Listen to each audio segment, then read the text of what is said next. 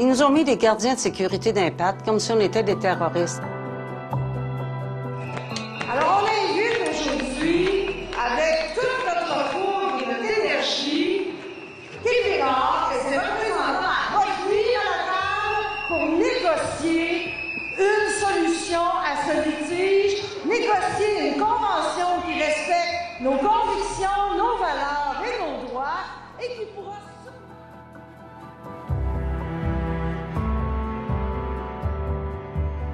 Venez d'entendre des extraits de deux documentaires, un premier réalisé par Yann Morin sur le lockout au Journal de Québec et un deuxième par Santiago Bertolino sur le lockout au Journal de Montréal. Deux conflits de travail au sein des deux plus grands journaux de la même entreprise, Québecor, mais deux issues différentes, en deux temps différents, et qui sont à la fois précurseurs et victimes des transformations technologiques de l'époque. Je m'appelle Lynn Boily, Bienvenue dans le balado Le Québec à travers ses luttes ouvrières, produit par la Fédération des travailleurs et travailleuses du Québec, la FTQ.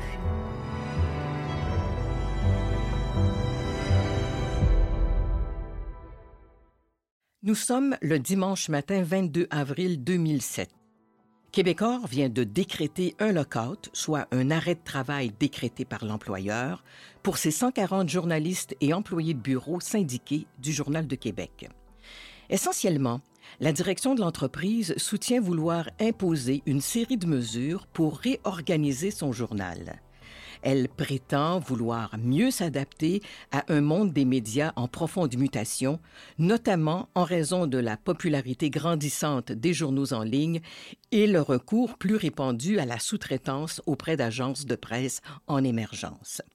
L'actuel secrétaire général de la FTQ, Denis Bolduc, était à l'époque porte-parole délocanté du Journal de Québec. Québécois, à l'époque, voulait faire une réorganisation complète euh, du, euh, du travail au Journal de Québec. Et nous, on voulait, euh, on s'est pas battu pour des salaires, là. On voulait protéger l'information locale principalement. Donc, on voulait que le Journal de Québec demeure un produit d'information fait et fabriqué entièrement à Québec. C'est pour ça qu'on s'est battu.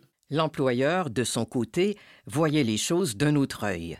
À nouveau, Denis Bolduc. En fait, ce qu'on voulait, c'est que Québécois puisse faire, euh, par exemple, le montage des pages à l'extérieur du Journal de Québec, en partie. Euh, évidemment, on gardait toujours un peu de personnel à Québec là, pour les, particularités locales, mais par exemple, il y avait plein de cahiers spéciaux, habitations, euh, voyages, cahiers week-end, etc. Et donc, c'était une occasion pour Québécois de le faire faire par euh, des gens à l'extérieur du Journal de Québec. Puis euh, nous, on disait que ça appartenait au Journal de Québec. Ça s'appelle le Journal de Québec. Puis il faut que ce soit fait à Québec, par les gens de Québec, avec un angle d'habitants de la région de Québec. Protection de l'information locale pour les uns, occasion de sous-traitance pour les autres, quelles que soient les raisons invoquées, le geste de Québécois a provoqué de l'incompréhension, comme le rappelle Yves Morin, avocat spécialisé en relations de travail et procureur des syndiqués du Journal de Québec. C'était la première fois qu'il y avait un conflit de travail au Journal de Québec en 40 ans. Ça, c'est une autre particularité. Hein? Et c'était un peu un conflit insensé de l'extérieur parce que le Journal de Québec, à l'époque, c'était quand même 25 millions de profits par année. Alors, c'était un changement de garde qu'il y avait eu à Québécois, une nouvelle façon. Euh, d'ailleurs, c'était précurseur de ce qui s'en venait au niveau des, des journaux papier. Alors, c'était jamais vu euh, auprès des gens de Québec. En guise de moyenne pression, les syndiqués du Journal de Québec décident donc de faire ce qu'ils font de mieux. Denis Bolduc. Alors, on a euh, comme moyen de pression choisi de publier un journal euh, gratuit. On l'a appelé le Média Matin Québec.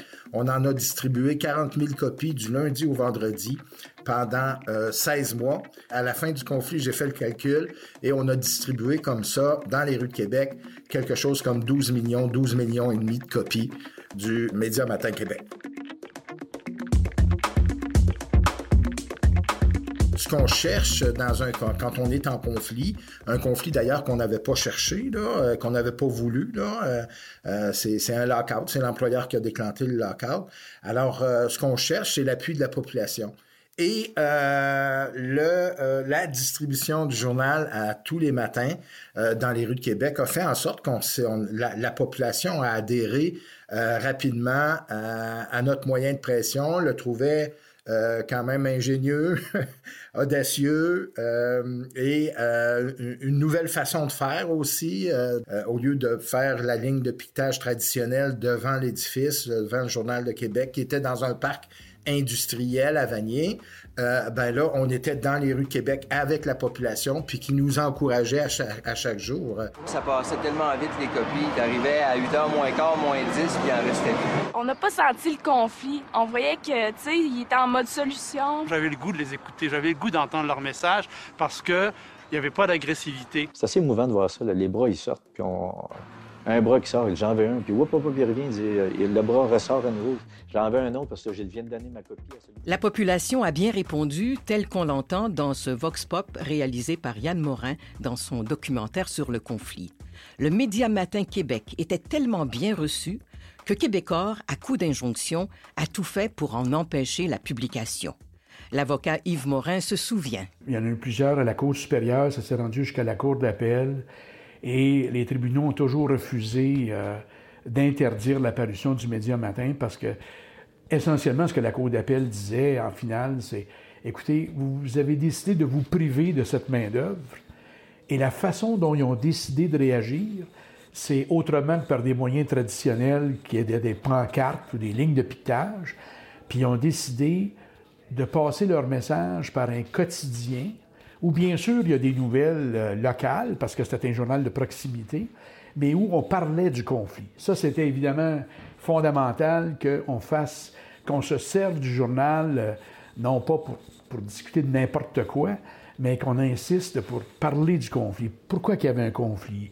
L'expliquer aux gens pourquoi il y avait un conflit. Manifestement, l'employeur ne s'attendait pas à un tel moyen de pression.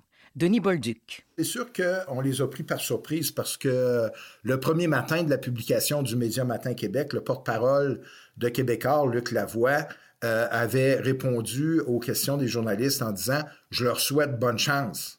Euh, quand il avait appris qu'on avait un, on publiait un journal, mais il l'avait visiblement, il l'avait pas vu encore.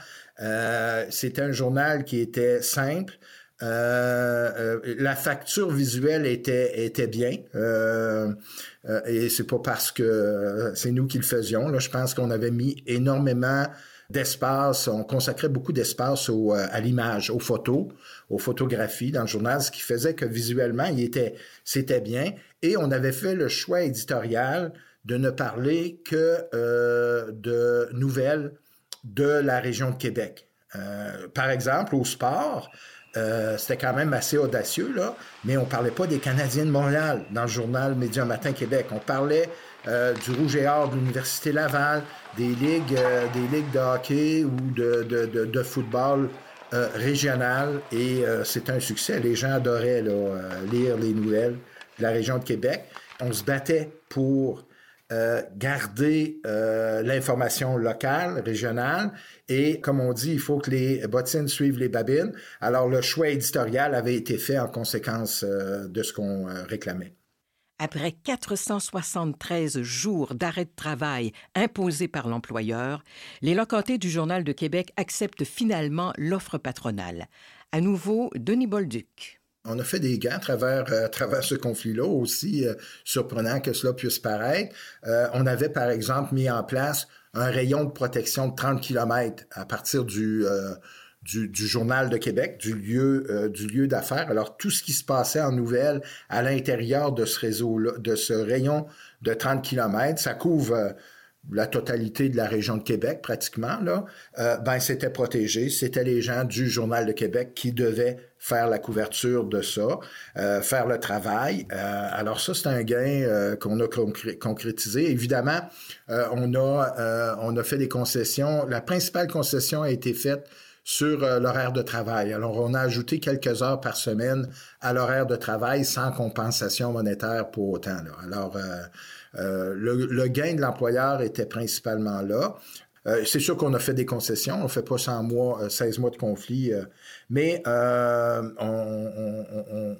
la fin, là, hein, c'est le partage. On fait la, on fait les inconvénients, les gains, les pertes, puis on mesure est-ce que ça vaut la peine de rentrer, de mettre fin au conflit, d'accepter les demandes, les, les, les, offres patronales. Puis à la fin, on était, on considérait qu'on avait, on avait du positif là, quand on faisait la balance des choses.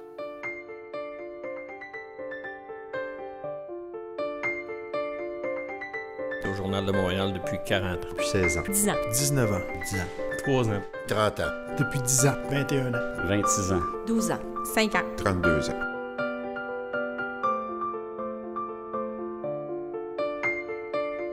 Ce que je réalise dans tout ça, c'est que 30 ans plus tard, je retourne d'où j'étais, c'est-à-dire sur le trottoir. J'ai toujours été heureux de mettre les pieds au journal jusqu'à aujourd'hui. Ils m'ont embauché il y a 5 ans parce que j'étais un pitbull. Maintenant, ils veulent un caniche, mais je suis pas un caniche. 31 ans au journal. 31 ans, c'est la moitié de ma vie. Ça peut pas s'oublier. Nous, les artisans à la carte du Journal de Montréal, on vous invite à venir nous rejoindre dès maintenant sur le trottoir. Bienvenue au jour 1 de ruefrontenac.com.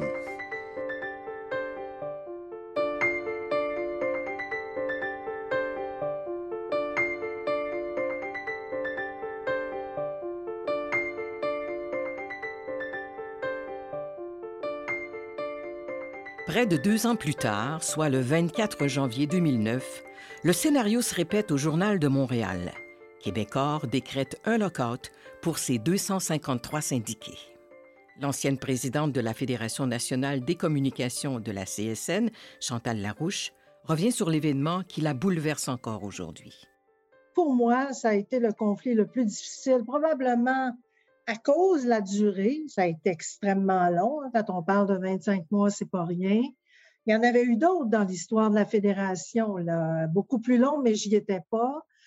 Mais je dirais aussi, bon, un conflit de travail, c'est jamais facile. On en avait vécu un difficile aussi à Radio Nord. J'avais, j'étais là à ce moment-là mais avec autant de, comment dire, d'acrimonie et de, je dirais, un pouvoir exacerbé du côté patronal et si peu euh, déterminé du côté patronal à discuter avec euh, les représentants syndicaux et les syndiqués. Ça, j'avais jamais vu euh, un conflit aussi difficile à ce niveau-là. Radio Nord, ça avait été un long conflit aussi difficile mais on réussissait à parler aux dirigeants, à ramener les partis à la table. Là, on allait à la table, on sentait qu'il n'y avait aucune volonté de régler et on sentait comme une détermination à casser la machine syndicale. Alors, on invite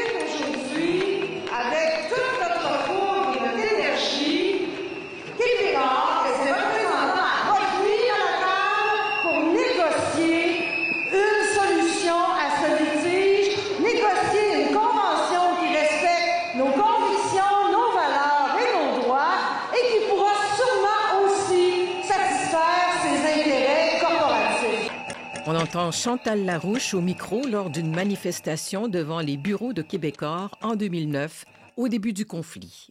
Je dois admettre, par ailleurs, qu'il y avait un lien avec cette réalité-là, une culture syndicale aussi, qui était vieille de plusieurs années.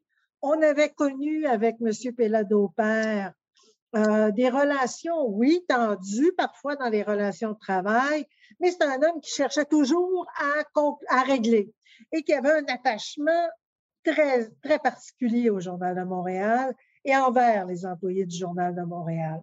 Tandis que ce qu'on a vécu euh, pendant le conflit, on sentait qu'il y avait comme une volonté de part et d'autre de régler des comptes entre des enfants, des enfants qui ne s'aiment pas dans une famille. C'était vraiment, euh, c'était quasiment pas loin d'une chicane familiale, quelque part, là, mais vraiment euh, très, très, très émotive et pas toujours fondée sur des enjeux nécessairement toujours rationnels.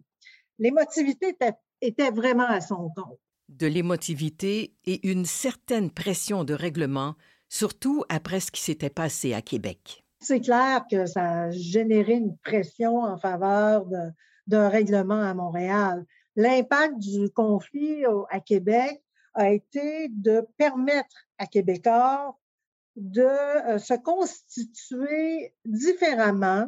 Alors là, il a vraiment accentué le développement de son agence QMI, ce qui lui a permis d'exercer un rapport de force complètement différent et encore beaucoup plus puissant à l'égard des travailleurs du Journal de Montréal.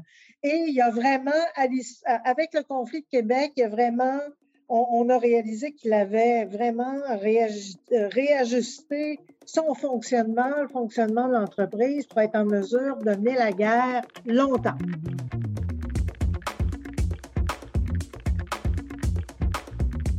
La conclusion n'a pas été aussi heureuse qu'on l'aurait souhaité. Possiblement si on avait pu régler avant, on aurait peut-être pu avoir euh, de meilleurs euh, gains. Malheureusement, euh, l'usure a eu raison, je pense, et des syndiqués et de l'employeur qui s'est rendu compte qu'il pouvait très bien fonctionner sans, sans, trop porter attention aux gens aux journalistes, entre autres, euh, dont il avait besoin. Et puis on le voit hein, de plus en plus. Maintenant, oui, il y a des journalistes, mais il y a beaucoup de chroniqueurs, beaucoup plus de chroniqueurs que de journalistes. Et nous, c'est ça qu'on cherchait à protéger le journaliste à l'état pur à ce moment-là. À l'instar de leurs collègues de Québec, les locataires du Journal de Montréal ont créé leur média, Rue Frontenac, un quotidien accessible en ligne seulement. Mais, contrairement à Québec, où Médiamatin a galvanisé les troupes, Rue Frontenac n'aurait pas eu l'effet souhaité, selon Chantal Larouche. On a fait un bilan, nous, dans une instance de la Fédération. Un bilan qui n'a pas été, je dirais, nécessairement accepté avec euh, plaisir par euh, les journalistes du syndicat euh, des travailleurs du Journal de Montréal. Mais nous, notre conclusion, c'était rue Frontenac tel qu'il était ne s'adressait pas au lectorat de l'employeur. C'était un média qui était, à, notre avis, un, journal où les journalistes, enfin, pratiquaient le journalisme comme ils souhaitaient le faire, aller beaucoup plus en profondeur sur les contenus. Nous, sentiment, en tout cas, nous, ce qu'on a exprimé, c'est qu'il aurait fallu produire un journal peut-être un peu plus euh, comme à Québec, un journal qui vraiment s'adressait au lectorat du Journal de Montréal, ce qui n'était pas tout à fait le cas. Et je ne vous cacherai pas que ça a contribué à faire durer le conflit, dans la mesure où euh, les journalistes étaient heureux à produire ce journal-là. Et d'ailleurs, ils ont tenté euh, de continuer à travailler pour Rue Frontenac. Ils ont cherché un acquéreur, ils ont failli s'entendre avec un acquéreur pour continuer à opérer euh, rue Frontenac. Et je vous dirais que rue Frontenac, comme les journalistes étaient très heureux à produire ce contenu-là, étaient stimulés par ce produit-là, quand on a le temps de discuter de euh, la négociation, ça passait souvent après l'avenir de rue Frontenac. Ça, je peux vous dire que ça a eu un effet pervers sur notre capacité à régler. Et il a fallu qu'à un moment donné, euh, dans une assemblée, on dise clairement, euh, écoutez, on n'est pas ici pour perpétuer l'avenir d'un journal, on est ici pour conclure une convention collective et protéger les intérêts des travailleurs qui sont concernés par cette négociation-là.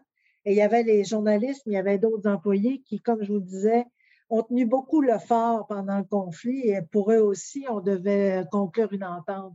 Et ça, ça, a généré. Je ne vous cacherai pas que ça a généré des tensions entre euh, davantage les journalistes syndiqués et la Fédération et la CSN euh, parce que euh, on sentait qu'on ne poursuivait plus nécessairement le même objectif. Le lockout au Journal de Montréal a duré 764 jours.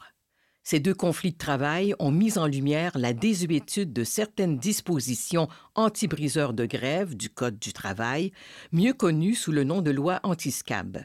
Plus particulièrement, la disposition qui stipule que les travailleurs doivent être physiquement sur place pour être considérés comme des travailleurs de remplacement.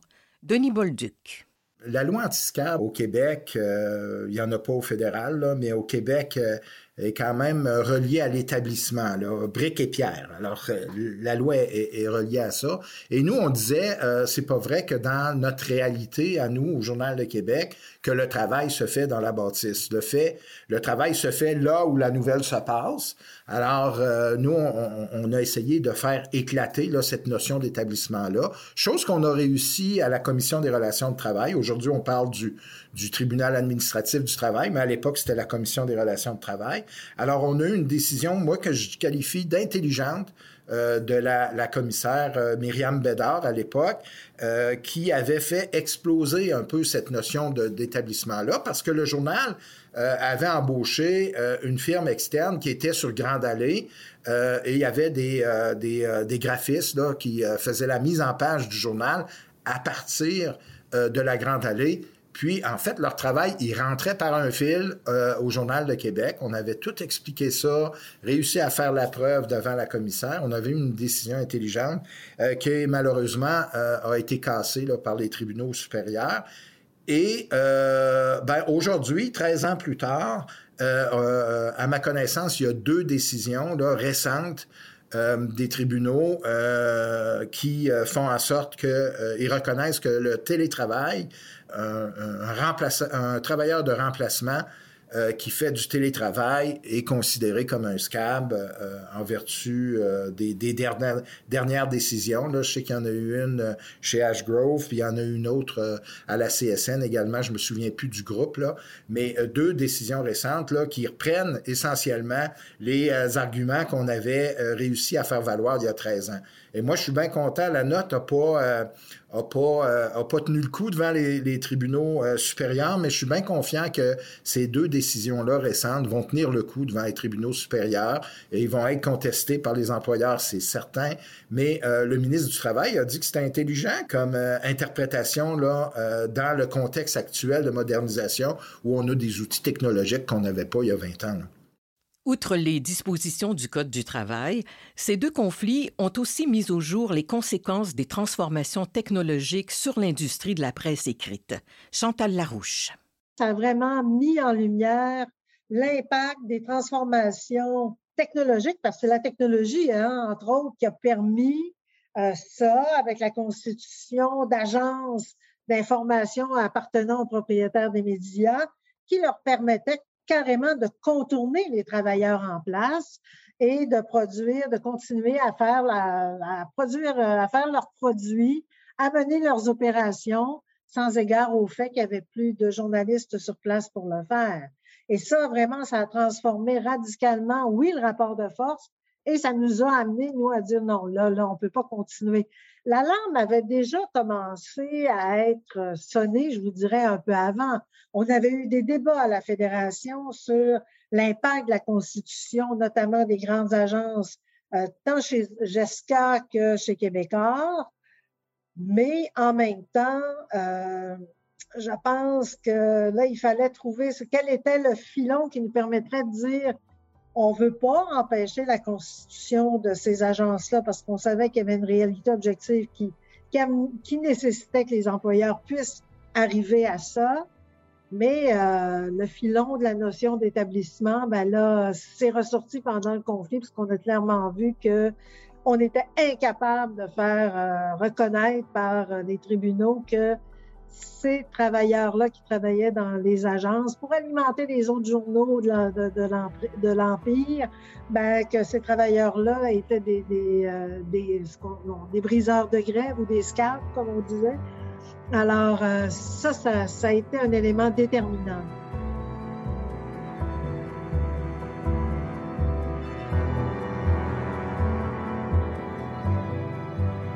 La FTQ remercie Chantal Larouche, Denis Bolduc et Yves Morin. Remerciements également à Santiago Bertolino et Yann Morin pour l'utilisation d'extraits sonores de leurs documentaires respectifs. Ce balado est une production de l'agence 37e Avenue. Recherche et entrevue, Louise Bouchard. Réalisation et montage, Steve Prou. Ici Lynne Boily. Merci de votre écoute.